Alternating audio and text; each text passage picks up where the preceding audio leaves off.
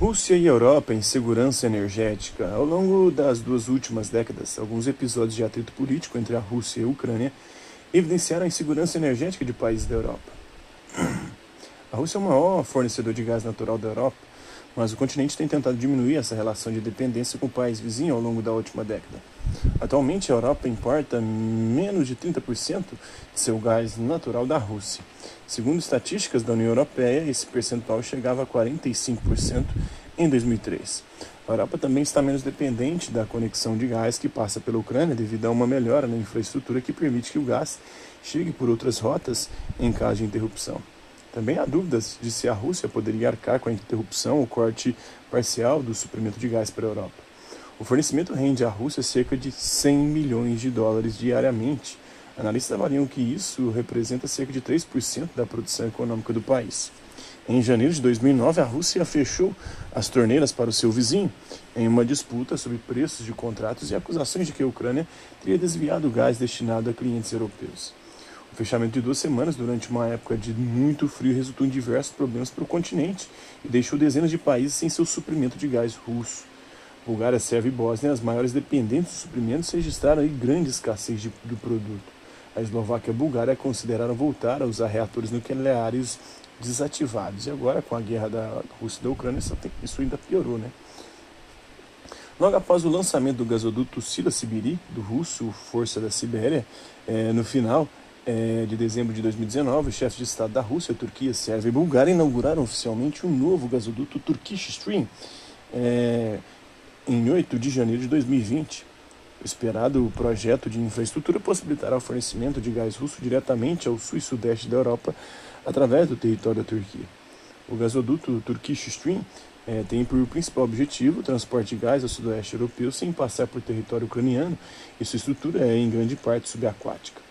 O fornecimento de gás russo através de, do Turkish Stream é, será, sem dúvida, de grande importância, não só para a economia turca e para a região do Mar Negro, mas também terá um impacto positivo sobre o desenvolvimento de muitos países do sul da Europa e ajudará a melhorar a segurança energética da Europa, declarou o presidente russo Vladimir Putin na cerimônia de inauguração.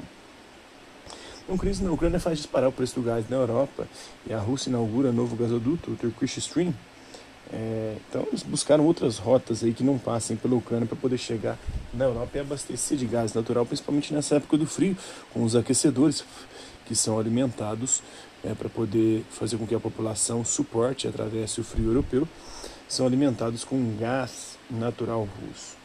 Então, explica a situação de insegurança energética observada na Europa. A questão é tensa e agora está mais tenso ainda por conta da guerra na Ucrânia. Né? Quais ações têm sido adotadas para aumentar a segurança energética no contexto tratado é, nessas duas situações? É construir novas rotas para o gasoduto passar, já que 30% do gás natural usado pelos europeus vem da Rússia, né? Então, buscando outras rotas que não passem esse gás pela Ucrânia, que é uma região de constantes conflitos, né? Quais outras ações poderiam ser realizadas? Procurar outras fontes de energia, porque é, lembrando que o gás natural é um combustível fóssil que polui tanto quanto é, o petróleo e o carvão mineral.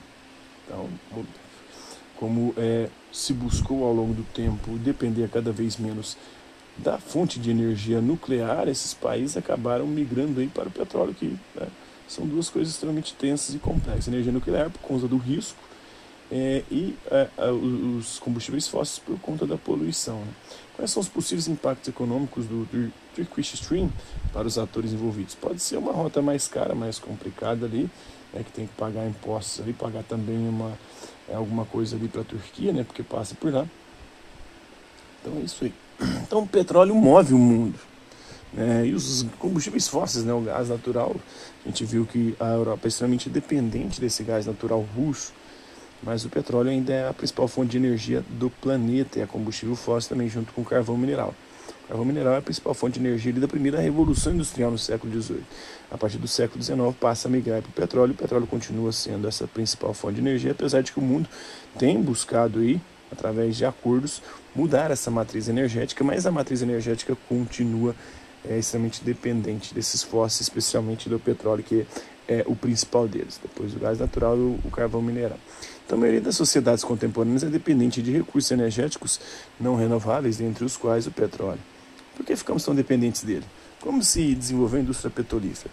Há registros de uso de petróleo é, mais ou menos aí cerca de 4 mil anos antes de Cristo. Povos antigos na Mesopotâmia, é, no Egito, na China, conheceram e desenvolveram técnicas aí de exploração desse óleo que era usado, por exemplo, para iluminação, pavimentação, lubrificação. Ao longo do tempo também foram descobertas propriedades é, medicinais para o petróleo, como ações antissépticas e cicatrizantes mas foi no século XIX que seu uso se intensificou, adquirindo importância para a indústria e o comércio. Para isso foi fundamental o surgimento da técnica de refino do petróleo em estado cru, desenvolvida pelo químico escocês James Young, ele que viu de 1811 a 1883. A consolidação da indústria petrolífera e a correlativa produção de petróleo em larga escala deram-se a partir da perfuração do primeiro posto de petróleo nos Estados Unidos em 1859 por Edwin Eldrake, viu de 1819 a 1880. Após esse episódio, começaram a surgir grandes empresas petrolíferas, entre as quais se destaca a empresa fundada por John Davison Rockefeller, os Rockefeller, né?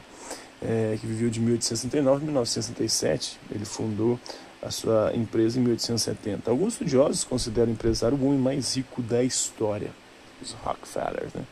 Sua fortuna provinha sobretudo do, do quase domínio né, e monopólio do transporte do refino de petróleo nos Estados Unidos, bem como da comercialização de petróleo e querosene. A demanda por querosene para iluminação pública e doméstica sofreu redução com a invenção da lâmpada elétrica por Thomas Edison.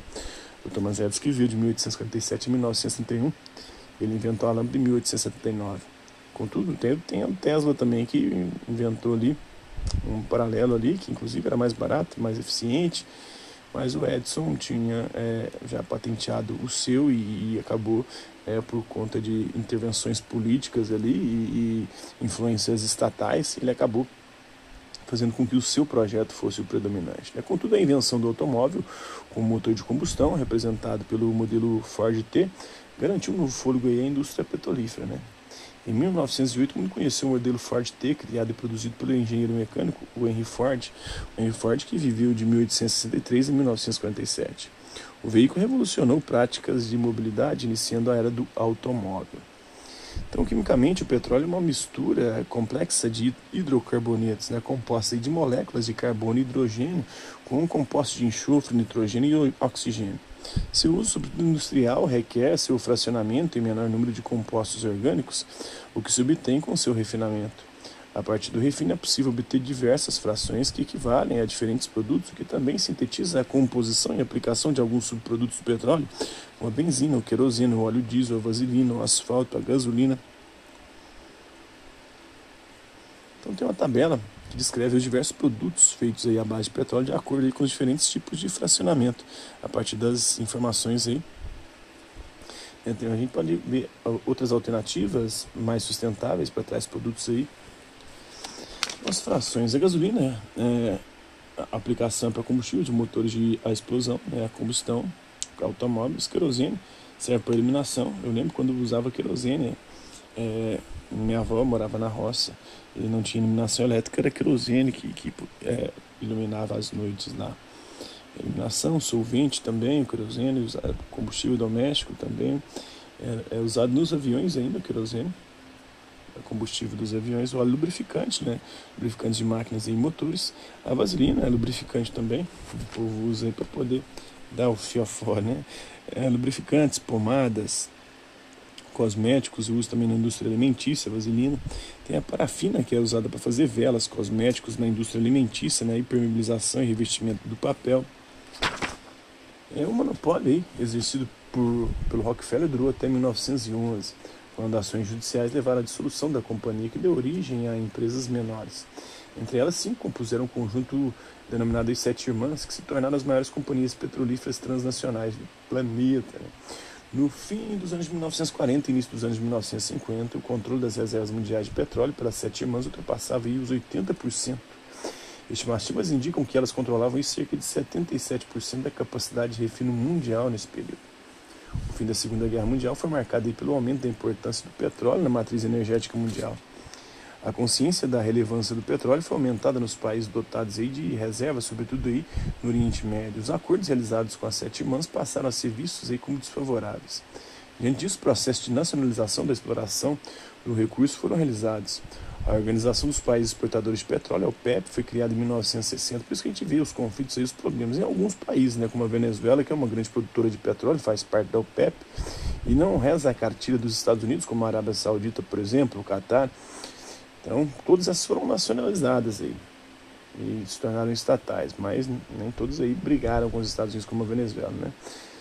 Tem alguns que são parceiros, tem outros que são inimigos, né? O Irã, por exemplo, é inimigo dos Estados Unidos, tem outros países ali também do Oriente Médio que são historicamente aí inimigos dos Estados Unidos, outros são amigos. E ali, mesmo tendo ditaduras, não são questionadas essas ditaduras. A ditadura do Catar, por exemplo, onde ocorreu a Copa do Mundo, uma ditadura é, muçulmana, que é um, uma religião muito criticada nos Estados Unidos e até associada ao terrorismo. Mas os Estados Unidos lidam de boa com o Catar, com a Arábia Saudita, que são todos países aí com ditadores. Quanto com a Venezuela, né, o Maduro também é um ditador, sim, mas é um, um, ditador que não reza a cartilha e não faz acordos aí com os Estados Unidos. E aí os Estados Unidos faz de tudo ali para poder é, inviabilizar esse tipo de governo e colocar no poder quem eles querem para poder controlar ali esse que é o combustível fóssil. O combustível é a principal fonte energética do planeta. Então, com o objetivo de coordenar e unificar as políticas de petróleo entre os países membros da OPEP, né, a fim de ofertar petróleo de modo estável e garantir preço justo, sobretudo aos produtores.